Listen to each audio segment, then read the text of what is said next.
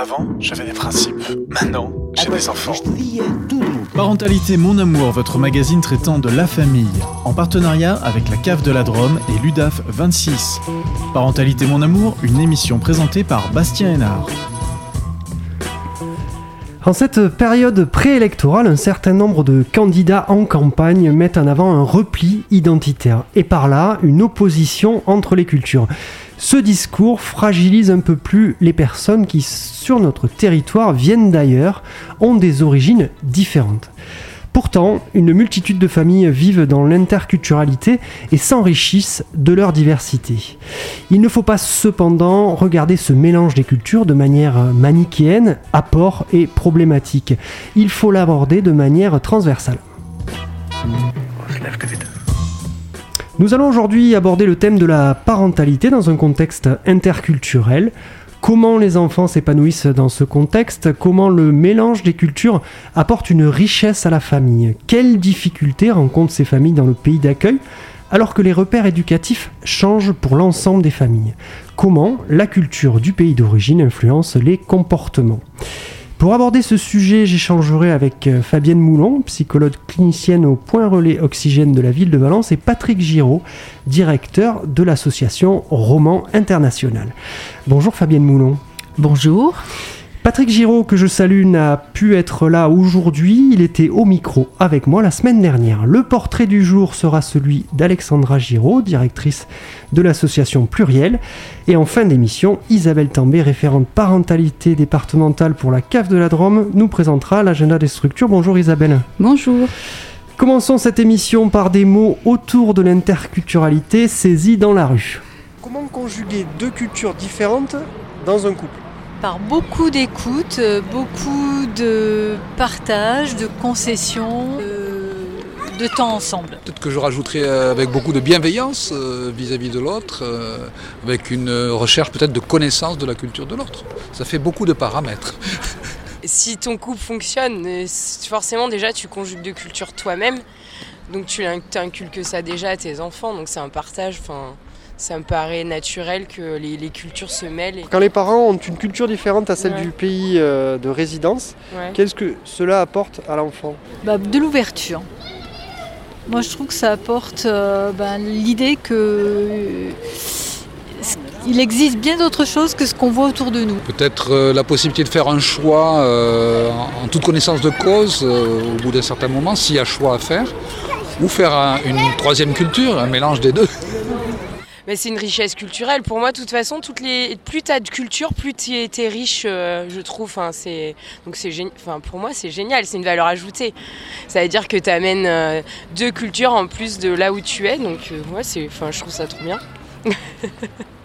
Il apporte beaucoup de choses, il apporte la diversité, il apporte beaucoup de connaissances.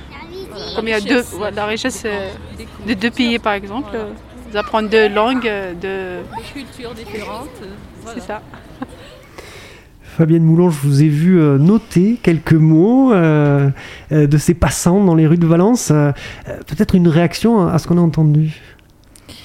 Eh ben, je suis très étonnée de voir comment on peut se représenter l'interculturalité sous l'angle de l'ouverture, de la disponibilité à l'autre, de l'écoute à l'autre. Vraiment, c'est je trouve que c'est beau de voir qu'on est quand même dans l'idée que c'est plutôt quelque chose d'enrichissant que de, je sais pas, que d'inquiétant, euh, forcément, quoi.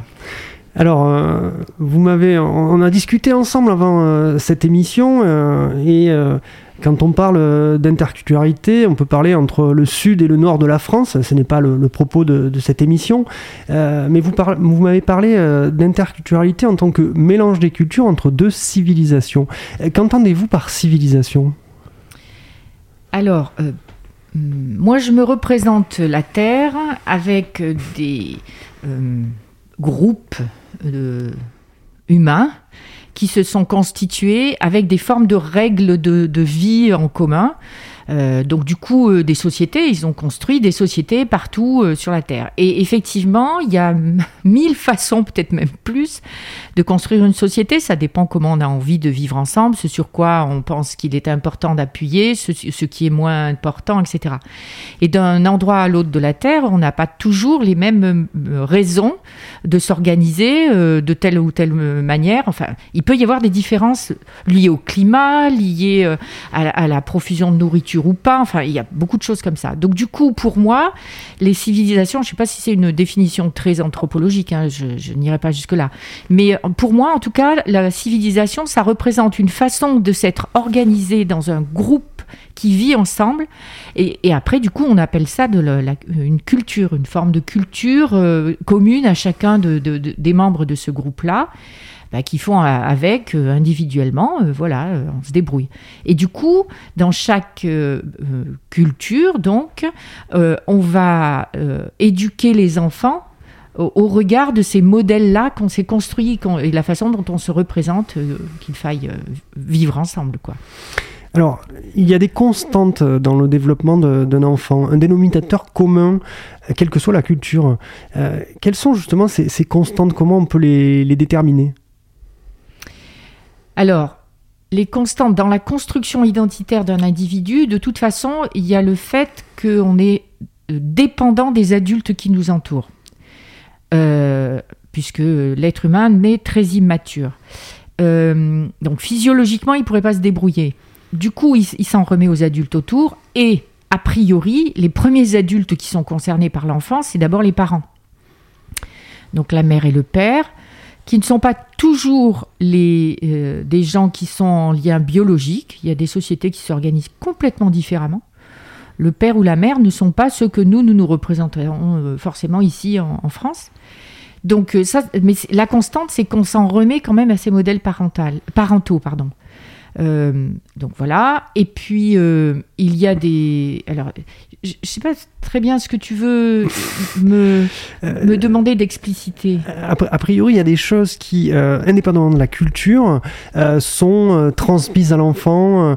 c'est ça que je voulais voir en fait. Qu'est-ce qui est le socle commun pour après voir plutôt les différences et, et ce qui va mettre des cultures dans des, des, des modes d'éducation différents? Alors, euh, a priori, ce qui est transversal, c'est la façon dont on va se nourrir, la façon dont on va devoir euh, se vêtir, etc. Parce que on est dans un endroit particulier et que les parents transmettent ça, ne serait-ce que ça. La façon dont on se protège du froid, de la chaleur, la façon dont on, on, gère sa santé aussi. C'est-à-dire qu'est-ce qu'il faut faire euh, pour rester en bonne santé et qu'est-ce qu'il faut éviter? Tous ces éléments-là vont effectivement euh, participer de, choses complètement transversales. Une chose, par exemple, qui n'est pas transversale, c'est euh, d'aller à l'école. Voilà, tous les enfants du monde ne vont pas à l'école. Les, organisations sociales ne s'organisent pas toutes de la même façon, euh, avec l'obligation d'envoyer un enfant à l'école. Alors, qu'est-ce que, qu'est-ce que le mélange des cultures produit dans la construction éducative et la construction de l'enfant? Alors, déjà, la construction éducative, elle part d'abord des parents. C'est d'abord l'enfant, il naît des parents. Donc, il faut que les parents aient une représentation de leur euh, manière de vouloir éduquer l'enfant à venir.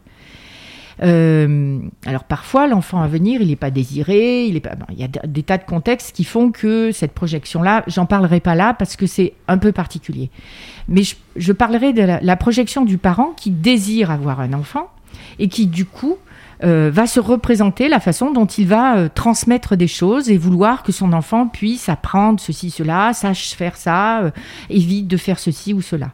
Et dans ces représentations-là, évidemment que la, façon dont on a été éduqué dans une civilisation, quelle qu'elle soit, nous donne les grilles les, sur lesquelles on va s'appuyer pour transmettre.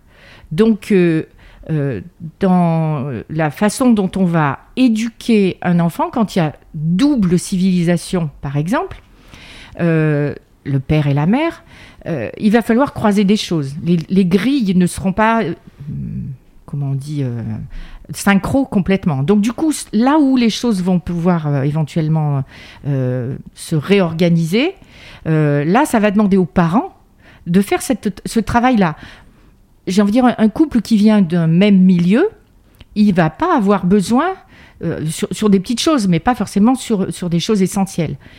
Dans un couple mixte d'interculturalité, il va falloir faire des choses, des réflexions et, se repositionner sur des choses essentielles. Sans compter que, là on parle de mixité culturelle, mais moi je dirais que chez nous par exemple, on peut imaginer qu'il y en a, ils ont trois civilisations à conjuguer. De deux parents de deux civilisations différentes, plus celle de, France où ils sont. Donc ça fait trois conjugaisons, euh, trois, trois grilles qui doivent se conjuguer. Les parents doivent se réinterroger sur ce qu'ils savent de, par exemple, l'alimentation de l'enfant. Euh, et ben, selon euh, de là où on vient, on n'alimente pas les, très jeunes enfants de la même manière. Comment on va s'organiser dans l'idée qu'on se fait de, nourrir son enfant de manière à être un bon parent là-dessus. Mais aussi en fonction de là où on se trouve et là où on va nous regarder faire pour euh, nourrir notre enfant et où, euh, je sais pas, nous, on est à la maternité, il y a des médecins, il y a des infirmières, des sages-femmes, enfin, tout un tas de professionnels qui vont nous dire comment il faut nourrir notre enfant. Pour peu qu'on ne soit pas du tout de cette culture-là, on peut halluciner en entendant euh, mais comment ça mais ils vont pas euh, nous demander de faire ça mais moi chez moi c'est c'est pas comme ça qu'on fait. Donc il y a tout ce travail là de réélaboration que ces parents là ont à faire alors que les autres on en fait toujours hein, il y a toujours de culture de famille mais il est peut-être un peu moins exigeant. On parle des parents vous recevez des jeunes au point relais oxygène. Comment ils composent euh, justement avec leurs origines pour se construire eux peut-être un, peu indépendamment des parents Comment ils composent avec ces origines différentes? Alors, moi, j'appelle ça du métissage. C'est ce mot-là que je que je, j'utilise avec eux. C'est-à-dire que souvent, euh, ils sont dans des quêtes identitaires comme les autres, hein, et dans des interrogations existentielles comme les autres. C'est quoi le sens de ma vie? Pourquoi je suis ici? Pourquoi mes parents sont comme ci? Est-ce que ma religion euh, peut me permettre ceci, cela? Est-ce que, enfin, il y a beaucoup, beaucoup de choses qui, qui sont réinterrogées à cette période-là de la vie.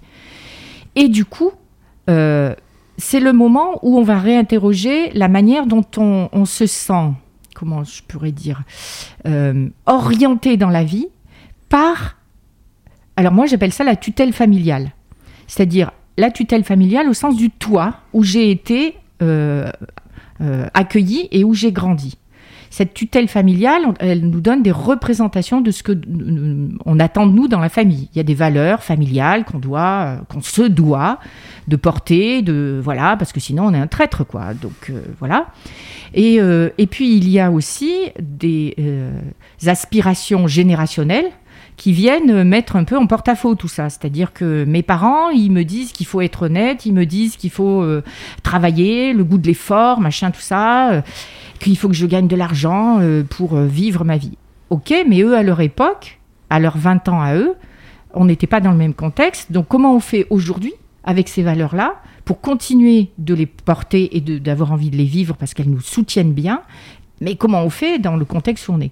Et là, du coup, cela réinterroge aussi la façon dont ils viennent de cultures différentes encore et où du coup parfois ils sont troublés sur la façon dont ils, sentent que, euh, intuitivement souvent, qu'ils pourraient trahir leurs parents s'ils ils décrochaient de quelque chose qui vient du, j'allais dire, du tréfonds de, de, la culture familiale, des racines anciennes. Et là-dessus, parfois, c'est douloureux pour eux. J'en viens à un terme, terme que vous avez employé, c'est le, conflit de loyauté. C'est à ça que ça va amener finalement euh, le fait de composer toujours entre euh, la culture d'origine, la culture du pays d'accueil. Euh, on a un conflit de loyauté. Est-ce que vous pouvez juste nous préciser ce, que c'est qu'un conflit de loyauté et, ce qui ça entraîne? Alors le conflit de loyauté, c'est je, vais prendre, je vais faire un choix qui est contraire à ce que les valeurs familiales me disent. Donc du coup, je ne sais pas, euh, euh, mon père et ma mère ne souhaitent pas que euh, j'aille avec ce, type de copains-là. Parce qu'ils ne sont pas de mon milieu, c'est pas des bons, c'est pas des bons des bonnes fréquentations, etc. Euh, alors parfois c'est, euh, je veux pas que tu ailles traîner avec euh, ces étrangers ou, ou ces étrangers là, ou bien ça peut être, j'ai pas envie que tu ailles faire des études de ce type-là. Moi je te dis que les études c'est dans cette direction-là qu'il faut aller, sinon c'est pas bien. Et du coup, le, jeune qui à un moment donné se dit ben moi ces, ces potes là c'est des gens intéressants pour moi enfin ils m'apportent des choses mais pas, ils sont pas forcément merveilleux mais n'empêche que moi je comprends aussi le monde grâce à eux et et ben et ben du coup peut-être je vais me planquer pour avoir des liens avec ces, ces copains là parce qu'il ne faut pas que les, euh, ma famille le, le, voit, sinon je, ils, vont, ils vont trouver que je suis un mauvais enfant. Ça, c'est commun à, toute, euh, qu'on soit d'une culture différente ou pas. Exactement. Ce que vous dites là. Euh, quand on arrive sur l'interculturalité, est-ce que le conflictualité est plus fort, va être plus fort sur certains sujets ou pas? Alors, c'est pas plus fort, mais il y, a quelque chose d'autre qui s'ajoute. C'est-à-dire que le fait de devoir se planquer parce qu'on va pas pouvoir. Ça, c'est effectivement, on a tous menti à un moment donné pour éviter de confronter le fait qu'on faisait des choix euh, opposés à ce qui était attendu. Mais ça met dans un sentiment de culpabilité profondément sur le fait de se sentir un mauvais enfant. Donc, de faire de nos parents des mauvais parents. Donc ça, c'est très compliqué à, traverser. Et dans l'interculturalité, euh, un certain nombre du coup de jeunes se trouvent aussi confrontés au fait qu'ils vont devoir faire évoluer leurs parents euh, sur d'autres choses. C'est une sacrée charge de devoir faire évoluer ses propres parents. C'est ça. Parce qu'on fait tous évoluer nos parents. Hein. Sauf que quand euh, on est dans une, même sauce euh, de civilisation, c'est pas simple, mais c'est parfois même douloureux, mais c'est logique. Alors que quand il y a euh, cette euh, particularité-là interculturelle, moi je vois bien que pour eux, ils sont chargés de... C'est-à-dire sinon ça va craquer. Ils vont être exclus, ils vont, ils vont vraiment être bannis d'une certaine manière de la famille s'ils ne se comportent pas comme il faut avec leurs parents. Je crois qu'on s'approche de, la fin de, notre entretien. Je, pense qu'il faudra peut-être un jour aller, aller plus loin euh, sur, sur cette question parce qu'elle est fort intéressante. Je voudrais savoir si par rapport aux racines de, ces enfants. Est-ce que l'arrivée d'Internet, euh, du numérique, a changé euh, le lien au pays d'origine? Est-ce que ça a facilité euh, le fait de se rapprocher de ses racines et peut-être apaiser certaines choses? Se rapprocher de ses racines, je ne crois pas que c'est le terme que j'utiliserai parce qu'en en fait on se rapproche pas, mais disons on perd pas le fil. C'est peut-être dans ce sens-là que je le, dirais. C'est-à-dire qu'il y a quand même des jeunes qui sont ici, qui sont euh, isolés, comme on dit, euh, de leur famille, hein, mineurs ou majeurs, hein, euh, et qui viennent de pays où c'est très compliqué d'avoir des liens. Enfin, on n'envoie pas une, lettre, il n'y a pas la poste, il n'y a pas plein de choses, on ne prend pas le train pour aller voir ou même l'avion. Et donc, du coup, le téléphone reste un objet qui est essentiel pour garder un contact, pour avoir des nouvelles de la famille et s'en donner. Donc ça, c'est un fil qui est effectivement extrêmement intéressant euh, quand on est dans ces différences. Merci Fabienne Moulon, merci beaucoup euh, d'être venue au micro de Parentalité Mon Amour. On va continuer euh, cette émission en musique et puis on retrouvera après le portrait de cette émission.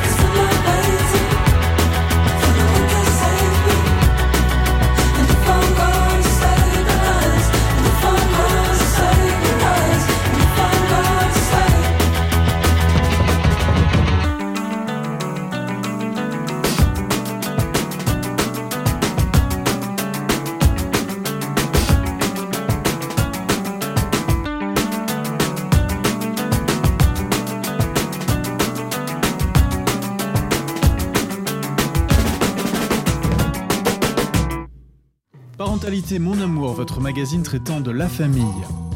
Un magazine proposé en partenariat avec la CAF de la Drôme et l'UDAF 26.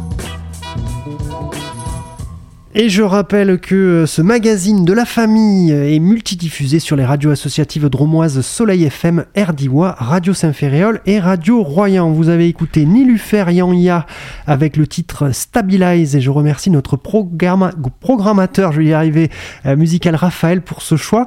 Euh, tout de suite, c'est euh, le portrait de l'émission. C'était Alexandra Giraud, directrice de l'association Pluriel, qui était avec moi au micro il y a quelques temps.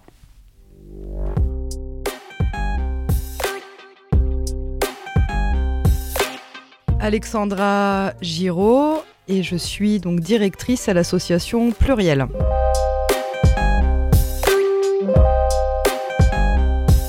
Je suis éducatrice spécialisée de formation initiale. J'ai un parcours en protection de l'enfance. J'ai commencé à travailler dans des foyers auprès d'adolescents et rapidement, donc j'ai intégré l'association Pluriel en qualité d'éducatrice spécialisée et j'intervenais donc auprès des enfants et familles en difficulté à domicile.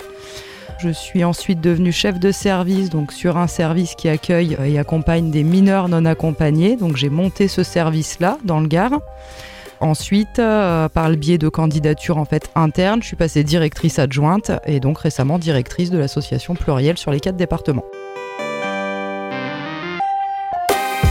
L'interculturalité, pour moi, euh, c'est vraiment le fait d'accueillir l'autre avec donc nous notre propre culture, euh, mais sans nier sa culture à lui euh, d'origine, et d'être vraiment dans un travail et un accueil de l'autre avec justement sa propre culture, pour lui permettre de s'adapter et de vivre aujourd'hui dans notre société, mais tout en gardant sa culture d'origine. En quoi la, différence de culture joue sur la parentalité? Alors il peut y avoir des représentations euh, différentes de ce qu'est être parent en fonction justement du, pays d'origine, de la culture d'origine. Donc il va y avoir quand même tout un travail aussi euh, auprès des personnes donc, qui ont une autre culture sur ce qu'est la parentalité en France, ce qu'est l'autorité parentale, les droits et les devoirs qui y sont liés.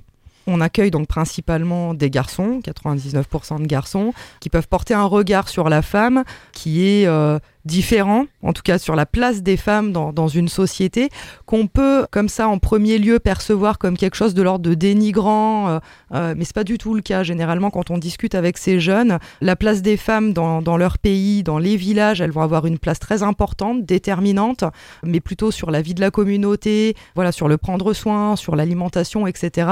Et quand ils découvrent en France qu'une femme va avoir le droit euh, d'exercer certaines fonctions, par exemple, de diriger des hommes, de de faire euh, un certain nombre de choses, de conduire, de fumer, euh, et qu'en plus elle a le droit de faire ça sans l'accord et l'accompagnement d'un homme de la famille, donc généralement du mari, mais sinon du frère, etc. C'est une vraie découverte aussi pour ces jeunes. Et vraiment, c'est quelque chose qu'on peut voir comme euh, un non-respect des femmes mais c'est pas le cas. C'est pour le coup, en termes d'interculturalité, c'est une déconstruction en fait de eux dans leur culture d'origine. Finalement, la place de la femme, elle va être déterminée d'une certaine façon.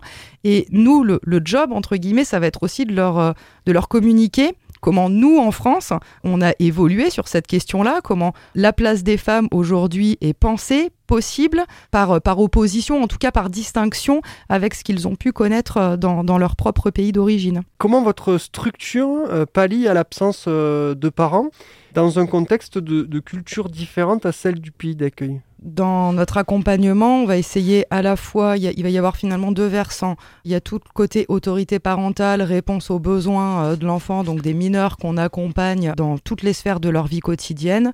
Euh, et euh, dans, un autre côté, on va être plutôt sur les développements de projets de parrainage pour permettre aussi aux jeunes qu'on accompagne de se relier à des familles, à un couple, un, un parrain, une marraine, donc des personnes qui vivent en France, qui sont françaises avec une culture française. et donc donc tout le travail va être aussi de relier ce jeune-là avec une cellule familiale, quelle qu'elle soit, en France, et de lui permettre aussi d'apprendre les us, les coutumes, les usages sociaux, etc. Mais dans, vraiment dans l'intégration d'une vie de famille, d'une vie quotidienne, d'une autre famille qui est déjà, elle, implantée en France. Est-ce que vous pouvez développer sur la sphère de la vie quotidienne Qu'est-ce qu'on entend par là? Ça va être tout ce qui va avoir attrait à la vie dans le logement, l'alimentation, le prendre soin, prendre soin de soi, prendre soin de son lieu de vie. il va y avoir tout le versant de la santé, la santé psychique, physique. On a des jeunes qui arrivent quand même avec des, des pathologies euh, lourdes, donc qui ont vont avoir besoin qu'on soit dans le prendre soin et qu'on les accompagne dans le prendre soin d'eux et du coup d'en repérer leurs besoins et repérer tous les acteurs qui vont pouvoir les soutenir là-dedans. Il y a quand même un gros pan aussi sur le versant de l'insertion professionnelle, scolaire, la notion de projet, de projet de vie, de projet de métier. Donc d'aller apprendre aussi à l'école, apprendre un métier, apprendre des compétences, apprendre une langue. Voilà, il y a un peu tous ces aspects, euh, tous ces aspects-là. Comment les mineurs euh, non accompagnés que vous suivez vivent ce choc euh, de culture sans leur famille? Déjà, il faut dire que c'est un vrai choc. C'est-à-dire que le, jeune, quand il arrive au bout de son parcours, il y a tout le parcours migratoire, donc il quitte son pays, il quitte une famille, il vient en France avec un projet, avec une représentation de ce qu'il va pouvoir faire et réaliser en France. Moi, je dirais que le premier choc, il est déjà dans la désillusion. C'est-à-dire que c'est des jeunes qui se sont construits des représentations sur ce qu'est la France et ce qu'elle va pouvoir leur offrir. Et dans l'arrivée, il y a un autre parcours qui démarre, un parcours d'un point de vue administratif et un, point, un parcours d'un point de vue intégration, etc. On a des jeunes qui sont pour la majorité originaires de pays francophones, mais qui pour autant euh, vont avoir des difficultés du point de vue écriture, euh, lecture, etc. Donc on ne se rend pas compte à quel point ça peut être handicapant dans la vie de tous les jours de ne pas pouvoir euh, écrire ou lire aisément. Et puis après, en fonction de où ils sont originaires et plutôt de grandes villes ou de, de campagnes plus reculées dans les pays, il y a un énorme choc euh, sur euh, ne serait-ce que la technologie, euh, nos, modes de vie, utiliser un micro-ondes, une carte bancaire, aller au supermarché, euh, voilà, faire ses courses, euh, donc vraiment dans tous les actes de la, de la vie quotidienne. Donc ça, ça va dépendre un petit peu de où, où est originaire le jeune et est-ce qu'il est déjà un petit peu habitué à un mode de vie occidental qu'on va plus connaître dans les grandes villes ou au contraire qui vient d'un milieu plutôt très rural et où là, tout, va être une découverte quoi.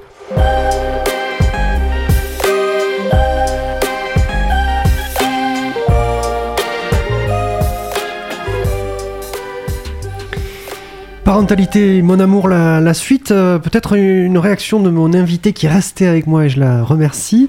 Euh, Fabienne Moulon, euh, pour vous avoir croisé à plusieurs reprises sur des conférences ou des réunions autour des mineurs non accompagnés, on dit les MNA, peut-être c'est bien de, citer les mots, mineurs non accompagnés, avec ce parcours migratoire souvent très complexe. peut-être une réaction à ce que, ce que vous avez entendu d'Alexandra Giroud euh, oui, euh, euh, j'ai trouvé très très juste tout ce qu'elle décrivait parce que je pense que c'est effectivement un cheminement qu'on ne soupçonne pas quand on voit un jeune. On se dit, il est jeune, il a de la force, enfin il est beau, il est mignon, il est bien habillé, machin machin.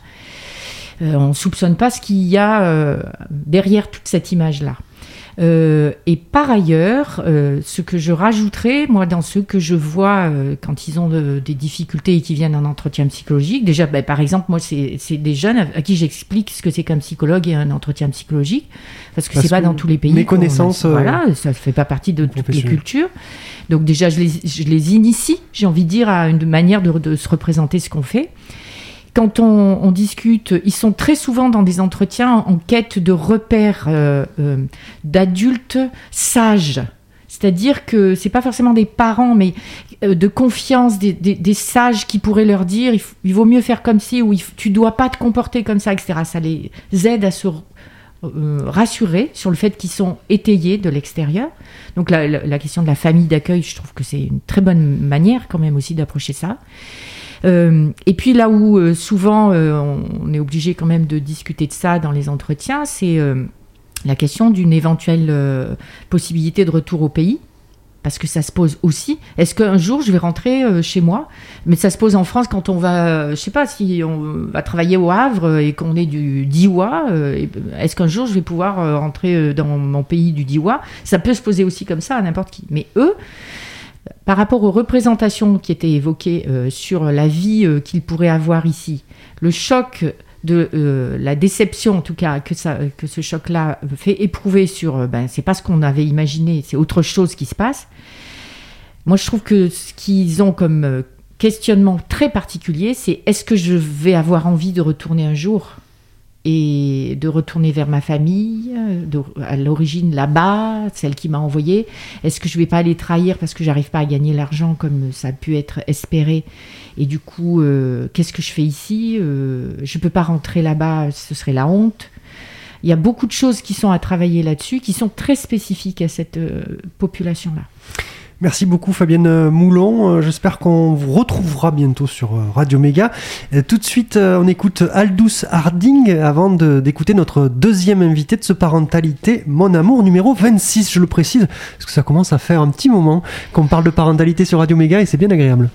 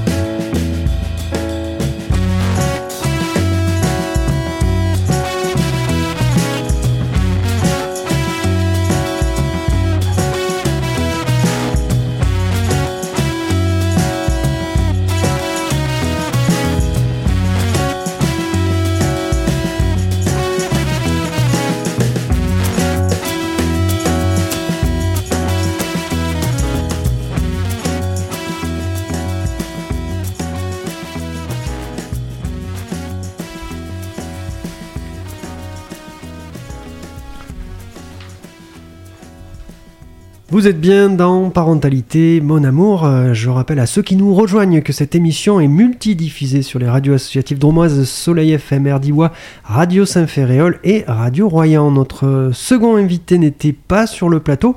Euh, il était avec moi la semaine dernière. On l'écoute euh, tout de suite.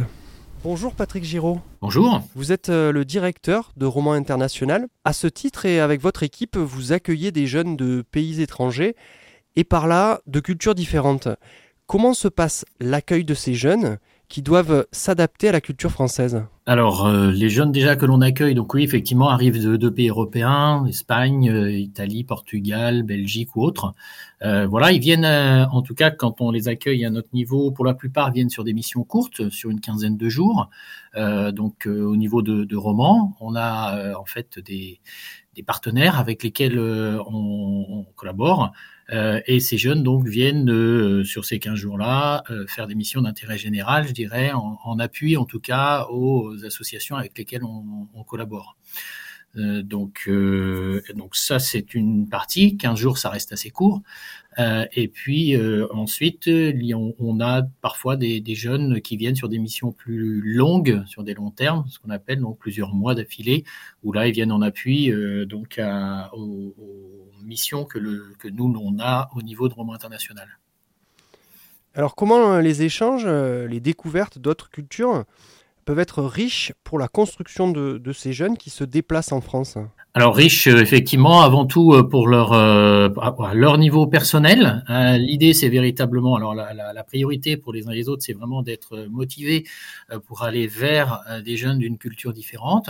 On les met en, en condition de rencontre puisqu'ils se retrouvent à être dans une même maison, dans une colocation, et donc la, la rencontre bah, d'un espagnol avec un, italien, avec un belge, et avec donc des, des Français, puisqu'il y a une rencontre avec euh, donc des, jeunes Français aussi localement, euh, leur permet la plupart du temps de confronter en tout cas leurs euh, leur croyances euh, sur euh, la façon dont ils vivent habituellement, euh, leur façon voilà au quotidien d'appréhender le monde et donc de, enfin de, de, bousculer un petit peu leur, leur façon de vivre, leur façon de, de penser que bah, pourrait y avoir qu'une seule euh, façon de faire.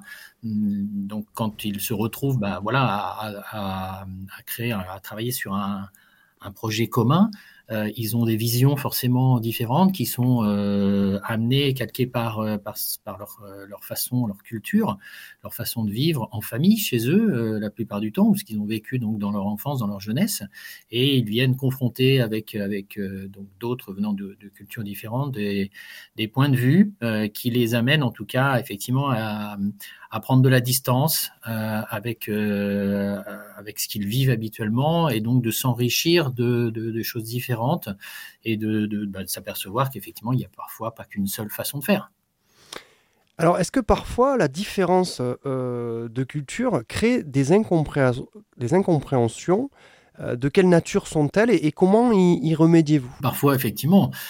Euh, ça peut créer des incompréhensions euh, parce que certains se, ont, le, ont, le, sentiment d'être un peu, enfin en tout cas d'être arc arc-boutés, je dirais, sur euh, des, des, façons d'être. Il est parfois nécessaire de faire telle, telle ou telle chose de telle façon et que bah, ces choses-là sont faites autrement. Je sais pas, je prends le petit déjeuner du matin, chacun dans sa culture différente va peut-être manger des choses différentes. L'idée, c'est que l'on en parle, c'est de, de, faire en sorte, en tout cas, que ces différences soient évoquées, soient discuter. Donc il y a régulièrement des temps de concertation, d'échange, euh, parce que ces différences peuvent amener effectivement du conflit, euh, parfois dans les groupes.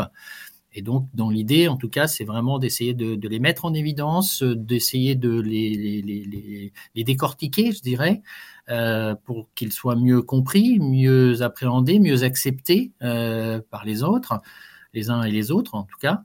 Euh, mais effectivement, ça peut amener hein, régulièrement, en tout cas, euh, des animosités. Et on, voit bien quand des jeunes se retrouvent d'une même culture, d'un même pays, ils se retrouvent dans un pays différent, ils ont plutôt tendance à, bah, se, à se retrouver. Euh, la, la, différence est quelque chose qui, euh, vers laquelle il faut aller. La ressemblance est parfois plus facile. Euh, on va plus facilement vers euh, bah, le, le, le, français quand on est à l'étranger. On va aller plus vers un, une personne qui va être française parce que parfois on va se trouver, il va y avoir des facilités de compréhension du, du, mode de fonctionnement de l'autre et que d'aller vers un autre qui a des, des modes de, de un mode de faire différent, euh, ça va amener euh, forcément un, travail personnel à faire et, euh, et à bousculer à ce moment-là ses, ses, habitudes. Quoi. Est-ce que vous organisez des temps d'échange entre les jeunes pour parler de leur culture, de leurs différences de culture et, et, sous quelle forme peuvent être ces, ces échanges? Alors oui, on le fait. Alors entre eux, quand les jeunes viennent de différents pays, ça c'est effectivement vraiment des temps importants, euh, des temps formalisés. Il y a déjà des temps aussi de, de, de, de partage et qui sont plus théoriques au départ sur l'interculturalité. Qu'est-ce que ça veut dire euh, euh, Comment, euh, enfin comment elle se, elle se décrit Comment elle s'exprime Donc on a des, temps plus de, partage et travail au départ de, cohésion du groupe, je dirais, sur sur des avec des exercices, hein, puisqu'on est une association d'éducation populaire. Donc l'idée c'est pas que ce soit une théorie académique, je dirais, mais bien un travail sur donc le, de partage sur sur la base de d'exercices, euh, de vécu. Euh, donc on part on part de ça. Euh, et puis ensuite, quand ils sont dans les activités elles-mêmes, dans le partage des, de, différentes activités, donc il y a des retours euh, quand ils reviennent, par exemple, d'avoir été euh, euh, donner un, un, un coup de main à telle ou telle euh, association pour tel ou tel projet. On fait des, des temps de retour, des temps de bilan, euh, où là, on échange euh, des, des moments où, on peut effectivement aborder bah, ce qu'ils ont vécu, comment ils l'ont vécu, euh, qu'est-ce que ça leur a fait vivre, comment ils ont euh, réagi par rapport à ça, est-ce que c'est c'est compliqué pour eux, pourquoi ça l'est à ce moment-là.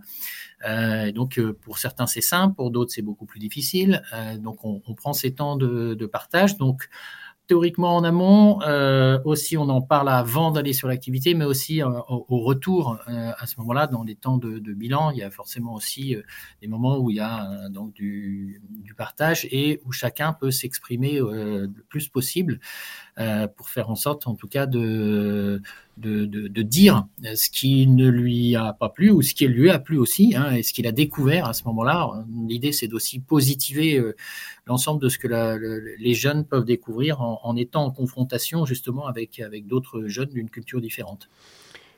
Vous avez peut-être un exemple euh, de retour, un exemple qui vous aurait marqué euh, d'un jeune euh, dans, euh, dans la manière dont il a abordé l'autre culture, ou d'un jeune qui est venu euh, chez vous. Euh, Peut-être euh, un exemple qui parlerait de, de cela.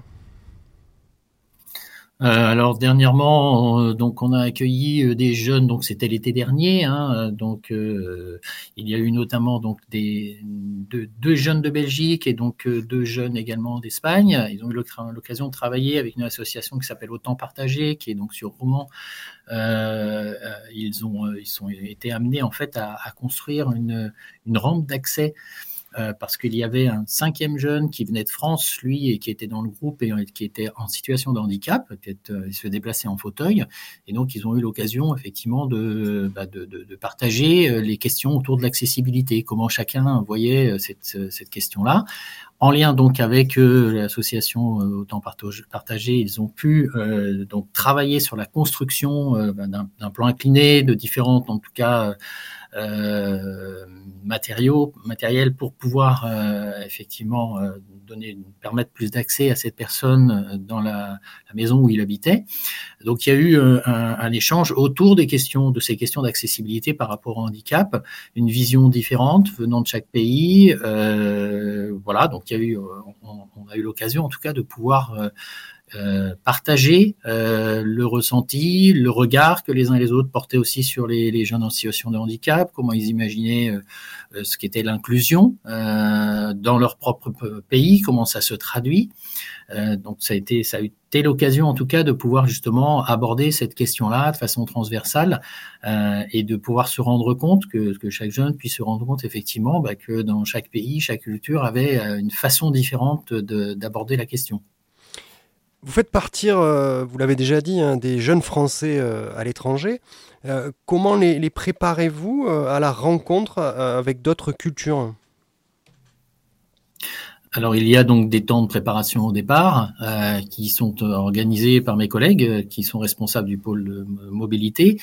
Euh, donc il y a un certain nombre d'exercices qui effectivement abordent les questions d'interculturalité. Comment est-ce que euh, lorsque l'on va partir, euh, quel comportement on va avoir, quelles surprises on risque de, de, de, de rencontrer. On sait que même s'il y a un temps de préparation, un temps de questionnement, la plupart du temps c'est pas, hein, comme je le disais tout à l'heure, des, des, des aspects théoriques, mais bien des exercices qui leur permettent de se mettre en, condition, je dirais, euh, même si on, va essayer bah, de, décortiquer les surprises qu'ils peuvent rencontrer, les difficultés qu'ils peuvent rencontrer, les obstacles, euh, de découvrir. Ils vont aussi à ce moment-là travailler sur la, découverte du partenaire avec lequel euh, ils vont travailler, là où ils vont être accueillis, puisque les jeunes qui partent, les jeunes français, donc qui partent, que l'on envoie, ils partent toujours donc chez un, partenaire qui va les accueillir. Donc on, on, les prépare à, à ça on sait bien que même si euh, on essaie de, en tout cas, d'en échanger le plus possible et de faire en sorte qu'il y ait aussi à ce moment-là, parce que la préparation au départ se fait pas individuellement. La plupart du temps, les jeunes partent en, en groupe, en tout cas. Euh, parfois, c'est seul, mais euh, la plupart du temps, ils partent à, à plusieurs, si entre 6 et 10. Euh, il y a aussi un, tout un travail de réflexion de groupe euh, autour de, de, ces questions justement de découverte, de, de surprise, comment euh, euh, chacun s'imagine en tout cas être bousculé ou pas. Euh, il y en a certains qui disent euh, non non mais moi pas de problème, euh, je vais dans tel pays, je connais un peu ou j'ai entendu parler donc ça ira. Puis d'autres qui sont beaucoup plus en incertitude, qui sont qui ont besoin d'être rassurés, qui ont besoin d'avoir des éléments pour, pour pouvoir être plus tranquillisés en tout cas. Donc on évoque on évoque tout ça. On sait bien que même si on on évoque les possibles surprises, on sait ce qui, ce les attend, entre guillemets, en fonction de leur profil. Souvent, on s'imagine assez facilement aussi bah, la façon dont ça, va se, ça peut se passer. Euh, même si on en discute avant, euh, il y a toujours cet effet de surprise, puisque la réalité du terrain, euh, on a beau la discuter en amont, elle vient forcément percuter malgré tout euh, la, les croyances de, des jeunes et ce qu'ils, voilà, ce pourquoi ils pensaient, ils étaient motivés pour partir parfois, euh, ça peut être effectivement un peu différent de ce qu'ils vont, euh, de ce qu'ils vont découvrir et vivre à ce moment-là. Donc, l'idée de la préparation au départ, c'est bien de les, amener à avoir en tout cas des, outils personnels, de développer leur capacité personnelle à pouvoir appréhender cette, euh, bah, situation qui est exceptionnelle, hein, puisque pour la plupart, en tout cas, ils partent pour une première fois sur un séjour à l'étranger. Pour terminer, euh, quelle, richesse, selon vous, euh, rapportent ces jeunes qui partent à l'étranger dans leur famille? Je pense que c'est une, façon, en tout cas, de, c'est une aide à, rompre le cordon euh, familial, le cordon avec euh, sa famille. Ça permet vraiment à ce moment-là de prendre une, certaine indépendance, autonomie de, fonctionnement, de pouvoir se détacher de cet environnement familial dans un premier temps, ce qui est certainement nécessaire du fait de leur âge il y a nécessite, enfin, il y a, certainement besoin, et si, euh, de façon certainement peut-être inconsciente, en tout cas, ils vont vers ce genre de, de projet de mobilité, c'est certainement aussi pour prendre une certaine distance avec leur environnement familial, pour pouvoir euh, effectivement aller, aller vivre ce qu'ils ont eux-mêmes envie de vivre. Euh, seuls, même s'ils sont avec d'autres jeunes, mais malgré tout, c'est effectivement, on n'est plus en lien direct avec, avec la famille. Donc il y a cette envie euh, euh, de rompre le lien, qui n'est pas forcément toujours bien consciente, mais qui se vérifie euh, au retour. Voilà, des jeunes à ce moment-là qui gagnent en autonomie, qui sont en, capacité ensuite, effectivement, de pouvoir prendre en, en, en charge, en compte leur, leur, leur place dans la société de façon plus importante, plus décalée et en, en, marge de ce que la famille a pu inculquer pendant les 15-20 premières années. Euh, et donc qu'ils puissent euh, être euh, voilà prendre leurs décisions, être détachés et et le retour vers la famille se fera peut-être plus tard.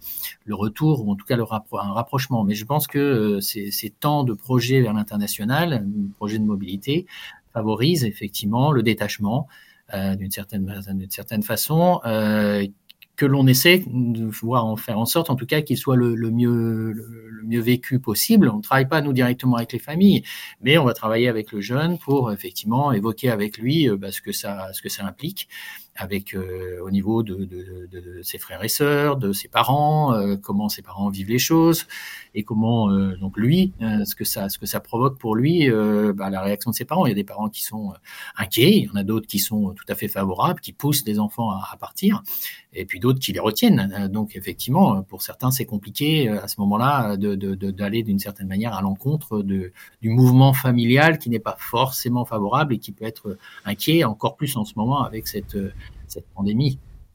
Merci Patrick Giraud. Je rappelle, vous êtes directeur de Roman International.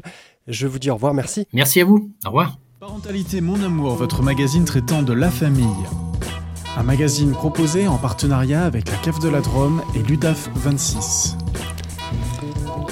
La cave de la Drôme, tiens, Isabelle Tambay euh, est là avec nous euh, pour nous parler de l'agenda des structures. Qu'en est-il de l'actualité du réseau, Isabelle? Alors, bah, restons tout d'abord avec Roman International qui propose du 1er au 15 mars 2022 une mission de volontariat du corps européen.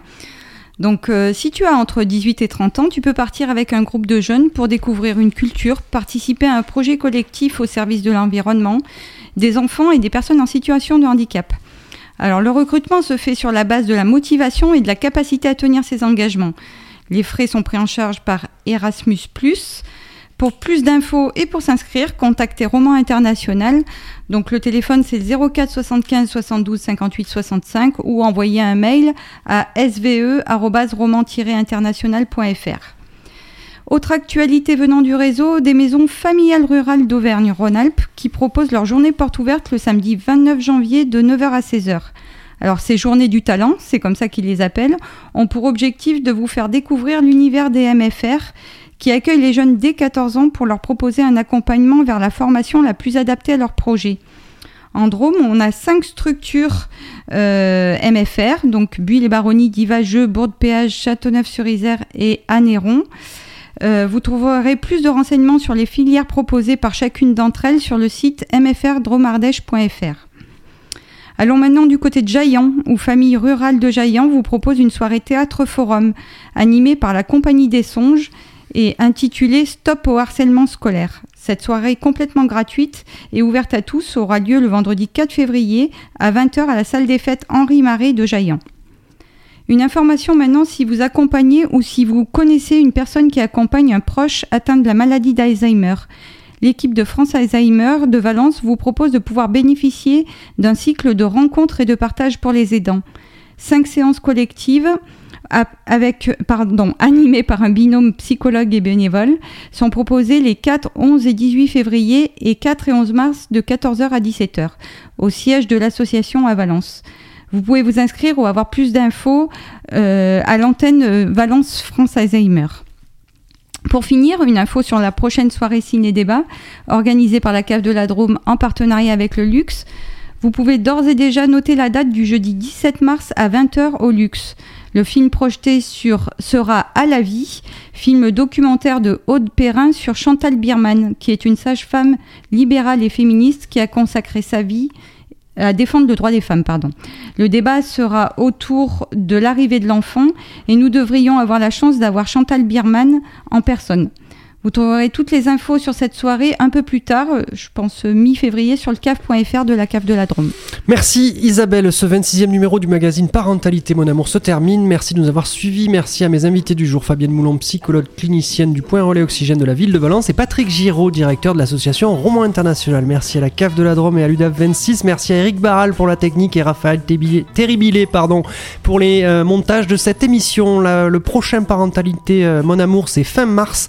On abordera la thématique du jeu dans la famille. Cette émission a été produite et réalisée dans les studios de Radio Méga à Valence. Elle est multidiffusée sur les radios associatives dromoises Soleil FM, RDIWA, Radio Saint-Ferréol et Radio Royan. Vous pouvez retrouver cette émission en intégralité sur les sites internet de ces radios ainsi que sur radioméga.com, caf.fr, udav26.fr. À très bientôt dans Parentalité, mon amour.